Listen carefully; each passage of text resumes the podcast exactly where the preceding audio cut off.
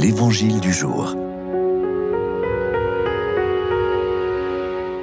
Bonjour. Évangile de Jésus-Christ selon Saint Luc. En ce temps-là, Jésus, marchant vers Jérusalem, traversait la région située entre la Samarie et la Galilée. Comme il entrait dans un village, dix lépreux vinrent à sa rencontre. Ils s'arrêtèrent à distance et lui crièrent Jésus, Maître, prends pitié de nous. À cette vue, Jésus leur dit Allez vous montrer au prêtre.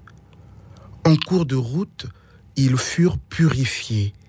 L'un d'eux, voyant qu'il était guéri, revint sur ses pas en glorifiant Dieu à pleine voix.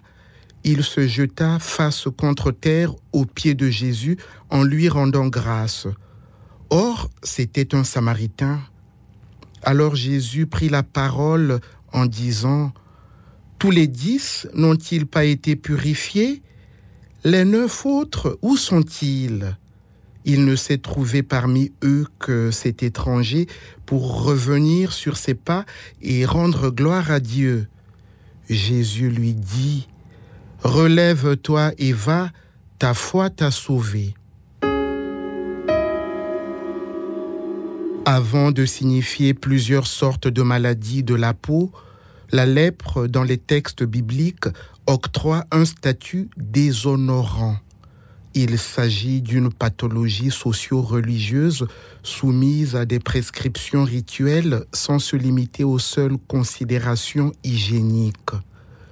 Ce qui donne à l'évangile de ce jour une dimension à la fois sociale et spirituelle, dans la mesure où la lèpre interroge la vie relationnelle bien au-delà du biologique en évoquant l'impureté et la guérison constatées par les prêtres, le livre du Lévitique et les évangiles présentent la mise à distance des lépreux comme l'état du péché qui nous éloigne de Dieu.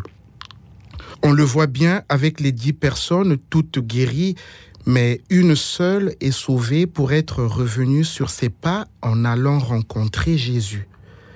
Le salut du Samaritain exprime ainsi la paix et la guérison intérieure. Paix et guérison intérieure qui me restaure quand je fais la démarche de la réconciliation avec Jésus en revenant sur mes pas. Paix et guérison intérieure qui me dispose à rendre gloire à Dieu. Paix et guérison intérieure qui sont tout autant relationnelles puisqu'elle concerne toutes les dimensions de ma personne dans un cœur à cœur avec moi-même, avec les autres et avec Dieu.